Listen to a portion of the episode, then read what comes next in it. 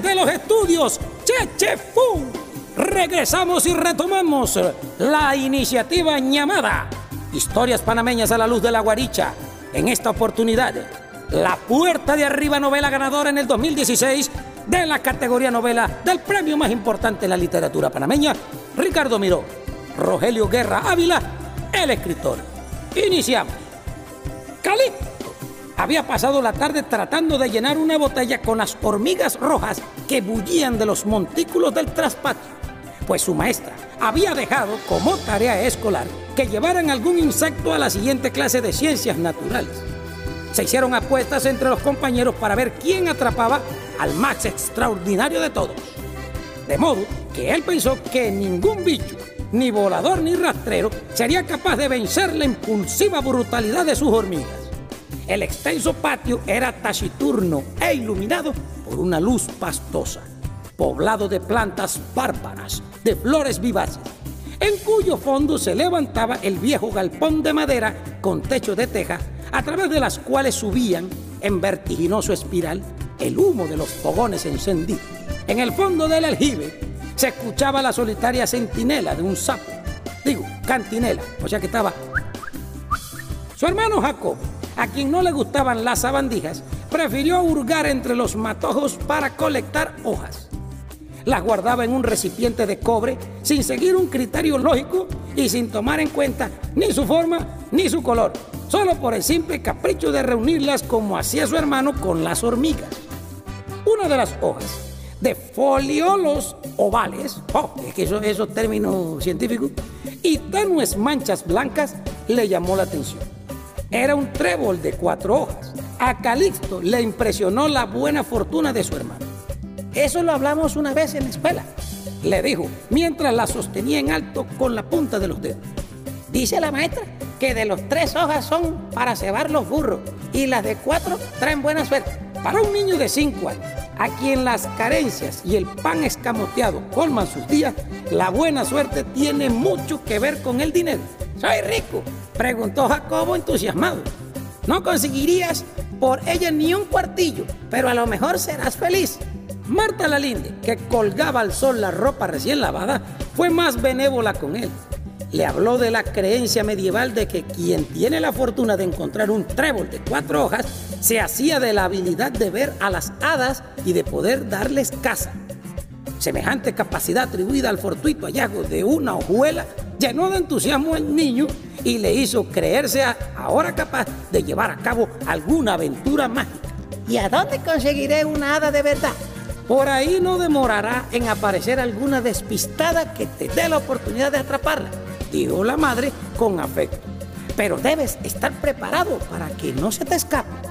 Con una avidez exasperante, Jacobo quiso saber más acerca de las hadas y de las cosas que debía hacer en cuanto atrapar a uno. Pero Marta detuvo con una tersa bondad toda pregunta. Estaba más pendiente de su marido que él tenía visita Hmm, algo tremendo.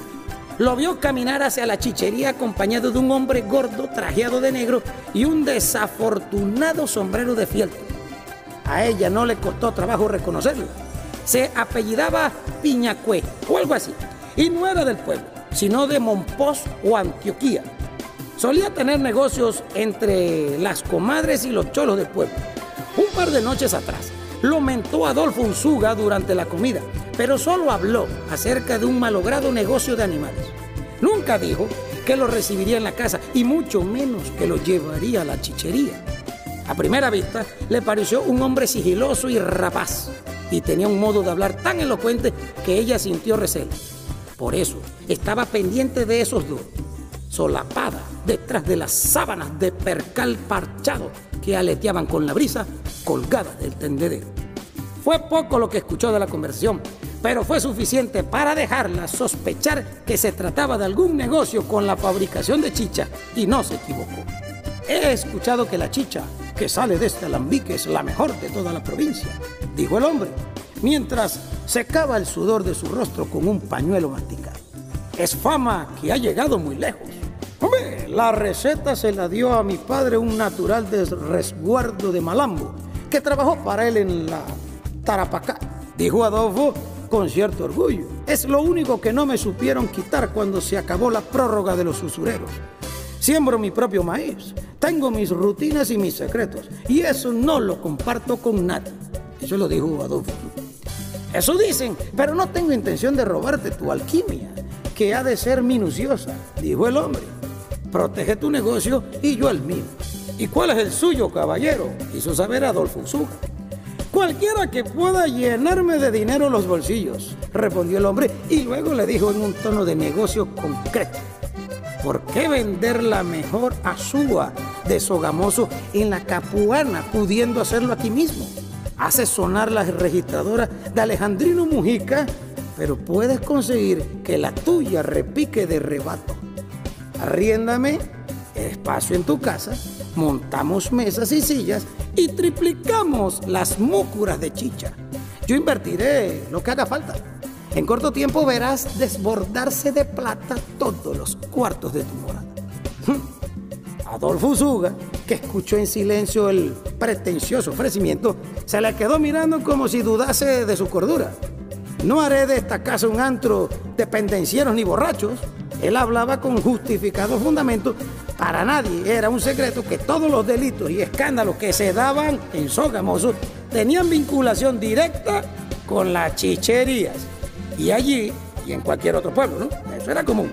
Eran contornos cerrados y oscuros donde pululaba gente de la peor condición y en donde se daba toda forma de conpiscuescencias. La capuana, que se preciaba la mejor de todas, era en realidad una posilga para el hacinamiento y la borrachera, sin agua limpia ni albañal, donde los vapores de la fermentación y las inmundicias de la gente que la colmaban hacían una mezcla irrespirable que se sentía a la distancia. No, no, amigo, no tiene por qué ser así. Es tu casa y serán tus leyes. Pero no recomiendo tanta rigidez si quieres la prosperidad del negocio. Imagine la notable casa de mi mujer, con cuadrillas de indios holgazanes y emborrachados tirados por los suelos. ¿Y qué esperabas, amigo Usuga? Dijo el hombre de buen talento. No vas a vender la aloja de las monjitas de Santa Catalina. No era temeraria una propuesta como aquella. La demanda de espacio para las chicherías propició que los acaudalados propietarios y hasta las congregaciones religiosas habilitaran sus casas para convertirlas en locales aptos para montar chicherías y percibir arriendos nada despreciables. En vano, las autoridades fatigaron esfuerzos para distanciarlas hacia lugares donde fueran menos perniciosas. Había expendios de chicha en las plazas principales, en los barrios de la periferia y muy especialmente próximos a los mercados a donde concurrían los ciudadanos en una especie de submundo pagano. El solar de la inveterada Casa Guate es tan apacible suburbio, apuntalaría una gloria sin precedentes. Hmm. El hombre se ofreció para gestionar la licencia, pagar la contribución de ley y adelantar el dinero de la inversión. He hecho ya los cálculos. Y le dijo finalmente mientras le daba una palmada amable en el hombro y caminaba hacia la salida. Este solar dará a tu casa y a tu familia prosperidad, abundancia y a mí también, por supuesto. Adolfo Usuga no anticipó una respuesta a la proposición y le hizo un gesto vago de despedida. Marta Lalinde, ahora con el bebé en los brazos, ni siquiera respondió al ademán que el hombre hizo con el sombrero al pasar a su lado. Luego le dijo a su marido con cierta severidad, mal de mi agrado es ver aquí a ese personaje. ¿Qué quería del alambique? Adolfo Usuga no le contó enseguida, se lo contó en la noche después de ejecutar con ella un amor desmirriado que menos tenía de afecto que de compromiso. Marta Lalinde se puso casi en el acto recitándole uno a uno los mismos argumentos que él ya suponía. Su principal razón, los niños. No le parecía el ambiente apropiado para criarlos, por el inconveniente de la insalubridad que consigo traen las muchedumbres y las otras cosas que no quiso mencionar. No necesitamos una desproporción tan aberrante en nuestra casa, le dijo Marta mientras se abotonaba el camisón de moda pola y se sentaba a peinarse frente al espejo. Con lo que hacemos es más que suficiente para vivir con dignidad. ¿Entiendes digno tener apenas una yunta de vacas flacas en las breñas? ¿O en la mesa solo un caldo de raíces criollas y puré de malanga para los niños?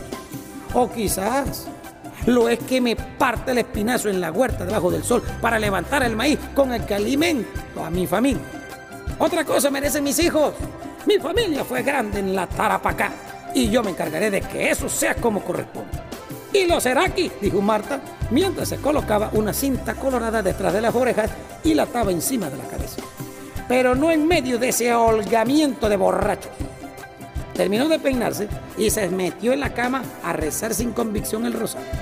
Adolfo Zuga, sentado en el borde y sin volver a vestirse, siguió hablando de frustraciones y resentimientos, con los ojos crecidos y sin hacer gesticulación. En el tenue círculo de la lámpara de aceite, recordó las tardes de bambú tocando el trombón en el barrio de los solares. Junto a los demás músicos, recordó los veranos en la hacienda de los suyos, vasta y generosa. Recordó a su padre montando en el alto caballo, dirigiendo a viva voz a los peones de la estancia. Recordó las tierras vertiginosas que lo remataron los acreedores. Recordó la vergüenza. Recordó el cuerpo de su padre tirado de costado en el agujero, en la cabeza de un disparo de escopeta que él mismo se había dado la víspera del auto de desahucio. Recordó la negativa del capellán de velar el cuerpo del suicida en el humilladero y a él y a sus hermanos llevando en andas el cajón a través del pueblo para sepultarlo en tierra civil. Mientras recitaba pausadamente aquellas cosas, Marta dejó de rezar para escuchar. Lo dejaba hablar a su modo, enumerando ahora una sarta de asombrosos cálculos hechos con las posibles ganancias del negocio. Su voz grave y desabrida arrastraba una tristeza que pocas veces él dejaba entrever. Antes de apagar finalmente la lámpara con un suplido, se puso un bordo mono de lana cuya parte trasera dejó desabochada y se metió debajo de las cobijas. Marta se dio entonces, como solía suceder, ante la inalterable insistencia de su marido. Solo diez días después, la chichería de la casa Goate recibió a sus primeros clientes. No hubo ceremonia de inauguración ni se le dio un nombre oficial al local, aunque desde el primer momento se le mentó como el Salón de Usuga. Al principio solía verse no más de 10 asiduos agrupados, de pie junto al mostrador o acomodados en las mesas, vestidos de ruanas y alpargatas, o en su mayoría descalzos. Pero conforme se corrió la voz y trascendió su fama, comenzó a estar más concurrida y la caterva de bebedores de fin de semana se hizo dueña del traspatio y la caballeriza. La demanda obligó no solo a abrir todos los días y en horario extendido, sino a multiplicar las múcuras de barro con la apetecible bebida. Cheche me ha dado usted. Llegó gente hasta de la Sierra Nevada y la Guajira, según se supo. Marta Lalinde, quien se arrepintió de su debilidad desde que vio a los primeros clientes atravesar la talanquera del portal, no se dejó hechizar por el embeleco del negocio y se negó ásperamente a participar de cuanto tuviera que ver con él. Le exigió al marido disponer otra entrada en el extremo más alejado de la propiedad para que el gentil no le fueran a pisotear sus flores y para garantizar además que se mantuvieran distantes de la casa. Lo que no consiguió de ninguna manera fue prohibir la presencia de las mujeres que solían acompañar a los hombres en las bebendurrías.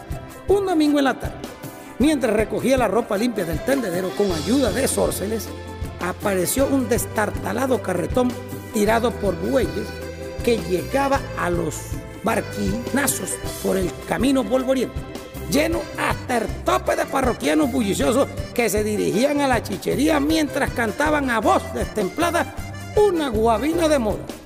Una de las últimas en saltar del pescante fue una mujer ramplona que miró divertida a Marta Lalinde y le hizo un saludo florido con los dedos antes de alcanzar a la comparsa. Hmm. ¿Conoces a esa mujer? Le preguntó a Sorcele que estaba al lado. Ella negó con la cabeza e hizo gestos raros con la boca. No más hay que verla para saber que es una pelandusca, dijo con aspereza mientras la observaba disimuladamente. Debió usted saber que la casa se la iba a llenar de gente impropia, decía para sus adentros. Sorceles, por supuesto, la había reconocido de inmediato.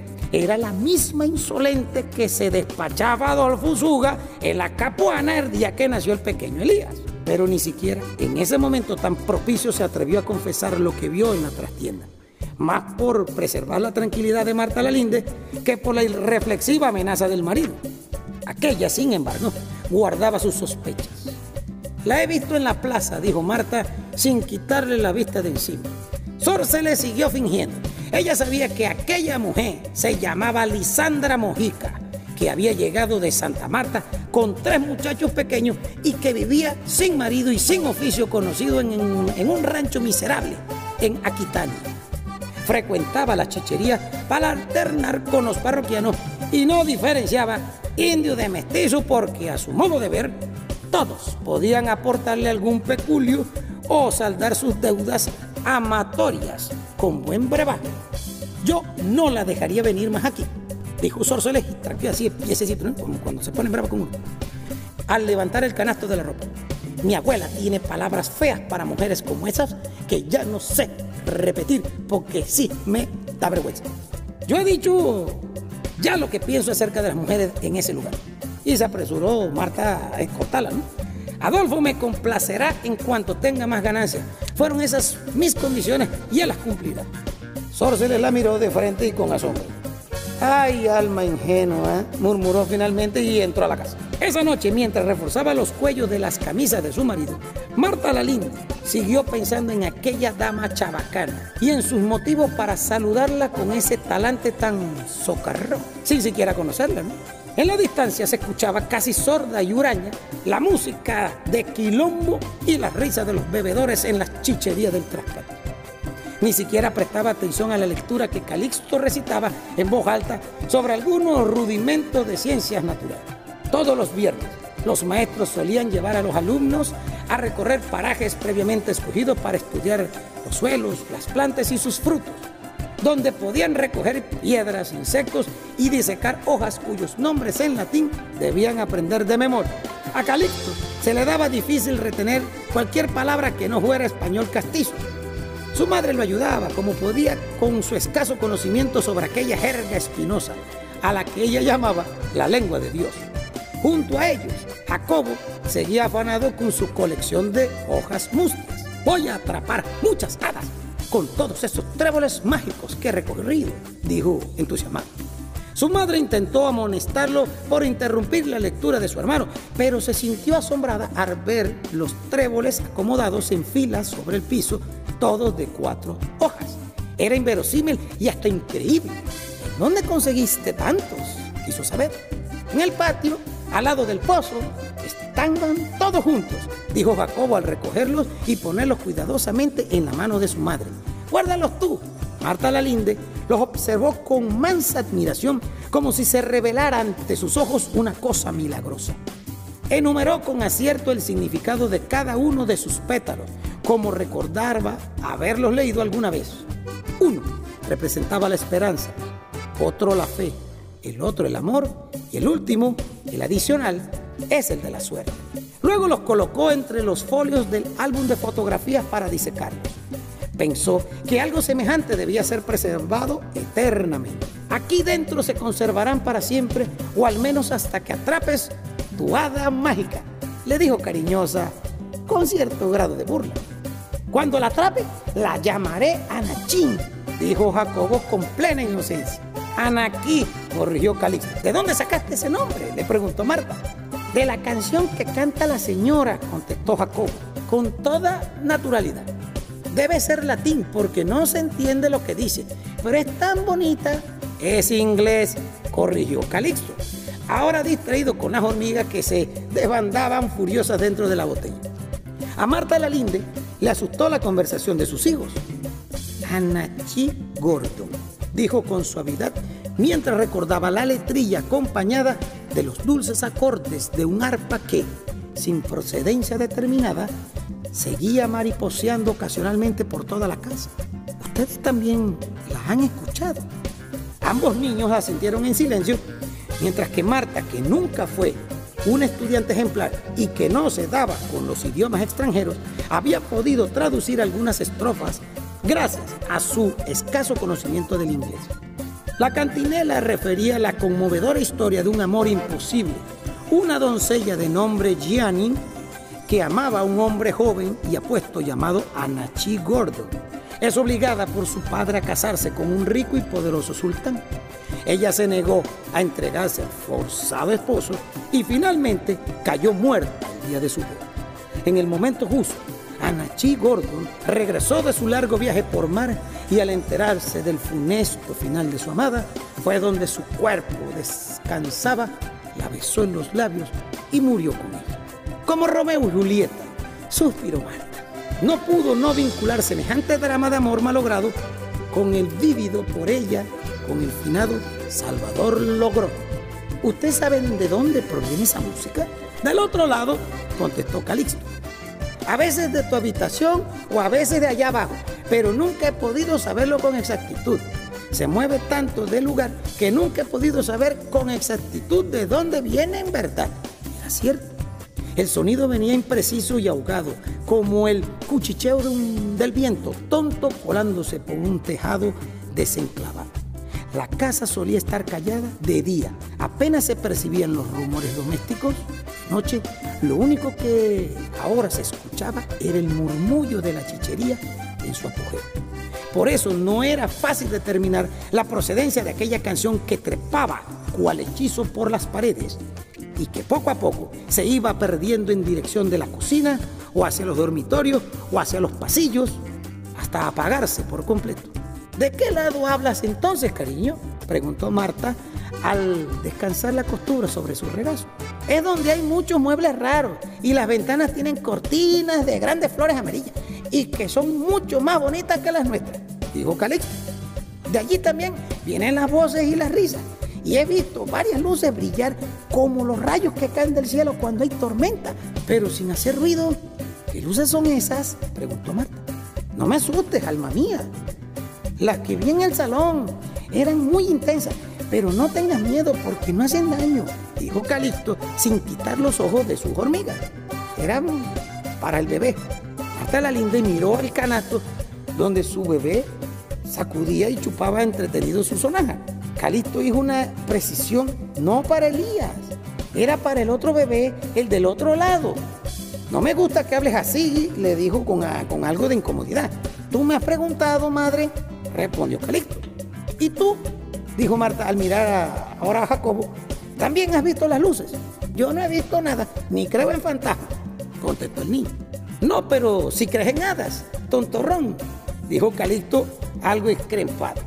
Marta la Linde los reprendió por discutir y quiso volver al tema. Calixto, que solía ser un niño hermético y a veces esquivo, extrañamente parecía con ganas de hablar. Contó que hacía varias noches sin poder precisar cuántas. Se había acostado a dormir, pero en el último minuto decidió bajar a la cocina para beber un último vaso de agua de la tinaja. Nunca fue asustadizo, pero tomaba sus precauciones de noche y con la casa en penumbra. Iba con sus pasos contados cuando vio los primeros fogonazos que iluminaban el salón y escuchó los murmullos y las risas confusas que de ahí provenían. Se detuvo en el descanso de la escalera y se arrodilló para mirar con la cara apoyada entre los barrotes. Era un fulgor casi intolerable que escapaba de una pequeña esfera centellante. Al principio creyó que eran varias, luego comprendió que era una única y que se movía con plena libertad por todo el ámbito. Se quedó fascinado, con las manos agarradas de los barrotes y los ojos inmóviles, tratando de entender aquel piseo fantasmal. No sintió el más mínimo Habrán sido cucuyos que con esta humedad se alborotan, justificó la madre. Y lo que escuchaste seguro era jerga de borrachos.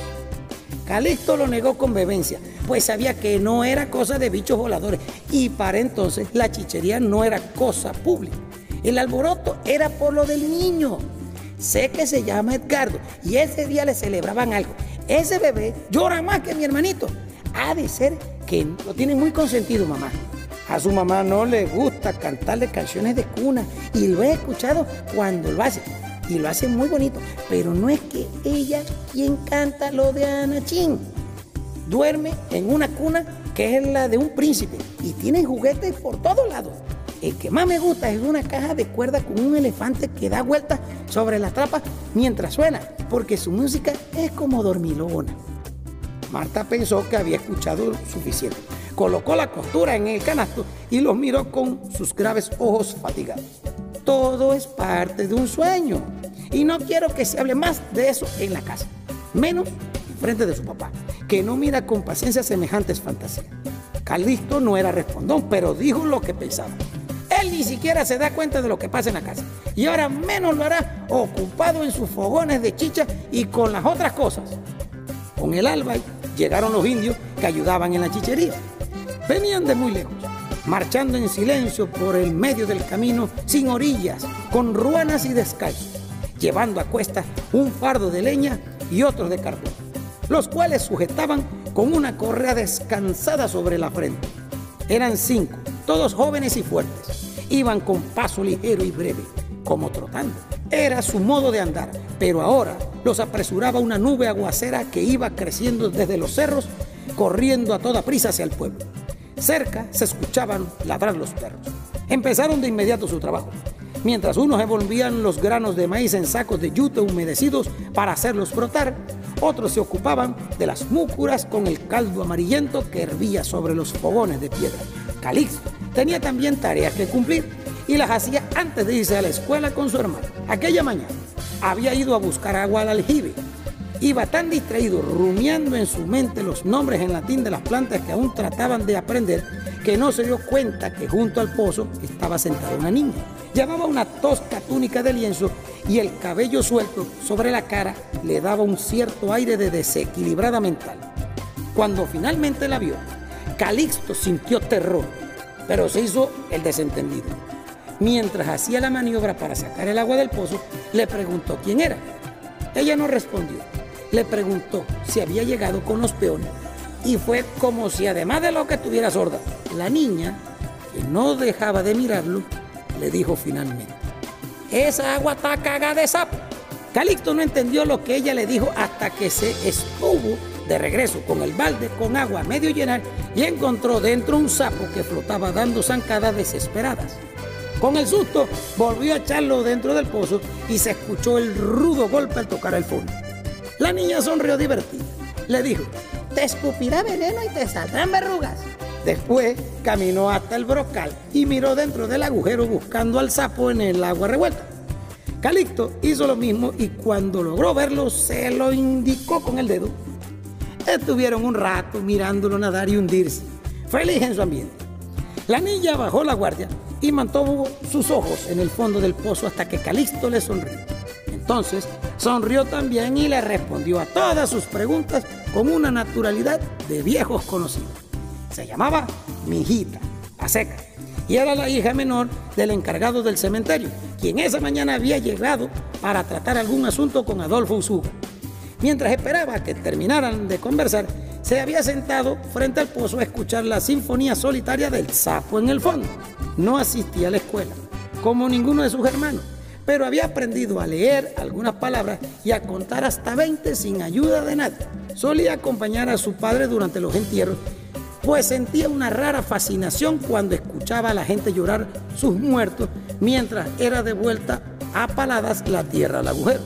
Siempre fue de poco hablar, especialmente con los blancos, aunque en esa ocasión no sintió la misma apatía hacia Calix. Incluso se animó a mostrarle su gran tesoro, un diente de felino grande ensartado en un toral de cuero. Es del Yanacuacua, dijo como si compartiera un gran secreto. Pero tuvo que explicar con palabras simples de qué estaba hablando. Es de un puma negro que mi taita mató porque se comía los chivos. A Calixto le interesó el colmillo y quiso tenerlo para sí. Le propuso intercambiar. Lo único que tenía para ofrecerle era un objeto metálico que sacó de su bolsillo y que le mostró sosteniéndolo sobre la palma de la mano. Era de un extraño metal brillante con un paletón dentado y manija negra con un singular dibujo. La niña no miró y lo miró a él. ¿Y eso qué es? Quiso saber. Creo que es una llave o algo así, le respondió. Le contó que acababa de encontrarla colgada en el corredor de la entrada y que sentía al poseerla un poder abrumador que él mismo no sabía explicar. La niña lo escuchó sin ningún asombro mientras miraba atenta el objeto. Finalmente preguntó, ¿y si es una llave, qué es lo que abre? Calixto hizo un gesto vago con los hombros. Tienes que devolverla, le dijo la niña con una clarividencia tenaz. Esa cosa es del diablo. Calixto no tuvo de acuerdo e insistió para que aceptara el canje. Incluso le ofreció su preciada botella llena de hormigas. La niña se negó de una manera terminante y ni siquiera quiso tocar aquel fierro que le parecía fuera de lugar. La resguardaban toda clase de supercherías atávicas que no tenían intenciones de transgredir. Entonces retrocedió tres pasos y volvió a sentarse en el suelo para seguir escuchando la letanía del sapo. Su respiración era gruesa y áspera y sus escasas frases estaban perturbadas a rato por soplidos inoportunos. Aún así, le habló de las cosas que solía referirse en su casa, acerca de los juguetes, de los que se sirve el maligno para aprovecharse del fetichismo y la ignorancia de la gente. Calixto poco conocía de chupercherías de indios, de modo que todo cuanto le dijo le colmó de un temor tan tenaz que no lo pensó dos veces cuando ella le volvió a sugerir que devolviera la llave al lugar exacto donde la había encontrado. Ese es un cacharro de Satanás. Y el bicho le dijo, y tú has caído en su trampa. Calixto entró a la casa por la puerta de la cocina, atravesó el salón con largas sacadas y volvió a colocar en el clavo el objeto que ya le ardía en las manos. Con aquel simple acto sintió que había recuperado el control de su corazón alborotado. No bien lo había hecho cuando escuchó la voz de su madre que los apresuraba a él y a su hermano para que llegaran a la escuela antes que empezara a llover. Solo le tomó la fracción de un segundo volver al rostro para darse cuenta que la llave había desaparecido del sitio donde acababa de ponerla. No se había caído al suelo, simplemente se desvaneció. El susto y la prisa no le permitieron contarle nada a su madre, que lo vio partir con rumbo a la escuela llevado en volanda a su hermano. A media mañana se desmandó un aguacero que lavó con sus ráfagas la frescura del aire e hizo reverberar la tierra. Fue un chaparrón breve, pero con el ímpetu de una tempestad. Y a pesar de que había amainado, amenazaba con recrudecer. Preocupada que no le diera tiempo a los niños de volver de la escuela, Marta Lalinde los esperó en el pórtico con el paraguas en la mano sin terminar de decidirse a ir por ellos. Observó el camino completo con la mirada inmóvil por encima de las breñas salvajes, casi atormentada por el olor a tierra removida. Mientras esperaba, repasó la conversación que había sostenido con sus hijos la noche anterior. Estaba todavía aturdida por la sorpresa. No quiso sacar ninguna conclusión, pero tampoco se aventuró a invalidar el testimonio de Calixto, que sonaba cierto, solo porque lo refirió sin el menor vestido de duda. Pocos minutos antes de que volviera a llover, aparecieron los niños por la entrada de la casa con los pantalones recogidos hasta las pantorrillas y los viejos botines colgados de los hombros, porque tenían los pies embadurnados de lodo. Un perro gregario que apareció de la nada husmeando sospechosamente en el barrizal, cruzó alegre el patio y fue a recibirlos. Marta los recibió con un saludo ceremonioso que ellos respondieron en una sola voz, como solían hacer en la escuela mientras se entregaba los cuadernos maltrechos y los botines embarrados. En el portal quedó un rastro de pies descalzos dibujados con lodo. Apenas entró a la casa, Calixto miró con temor agradecido que continuaba sin estar colgada en la pared que la niña nombró el juguete del diablo. Pero sí, se asustó de veras cuando escuchó sin saber donde una tos, un respirar fuerte y un diálogo y bajamos. Señores, con esta historia terminamos este capítulo de Historias Parameñas a la Luz de la Guaricha, la puerta de arriba de Rogelio Guerra Ávila, novena ganadora del Premio Nacional de Literatura Ricardo Miró en el año 2016. Juan Heraclio Torrente termina esta elocuencia. Gracias por su sintonía. Gracias a Cheche Fu Estudios estamos desarrollando este segmento para todos ustedes. Nos escucharemos, como dijo el chavo, en la próxima semana por el mismo canal y a la misma hora. Y me voy porque me tienen una taza de café humeante para mí. Chao, pescado. Uh,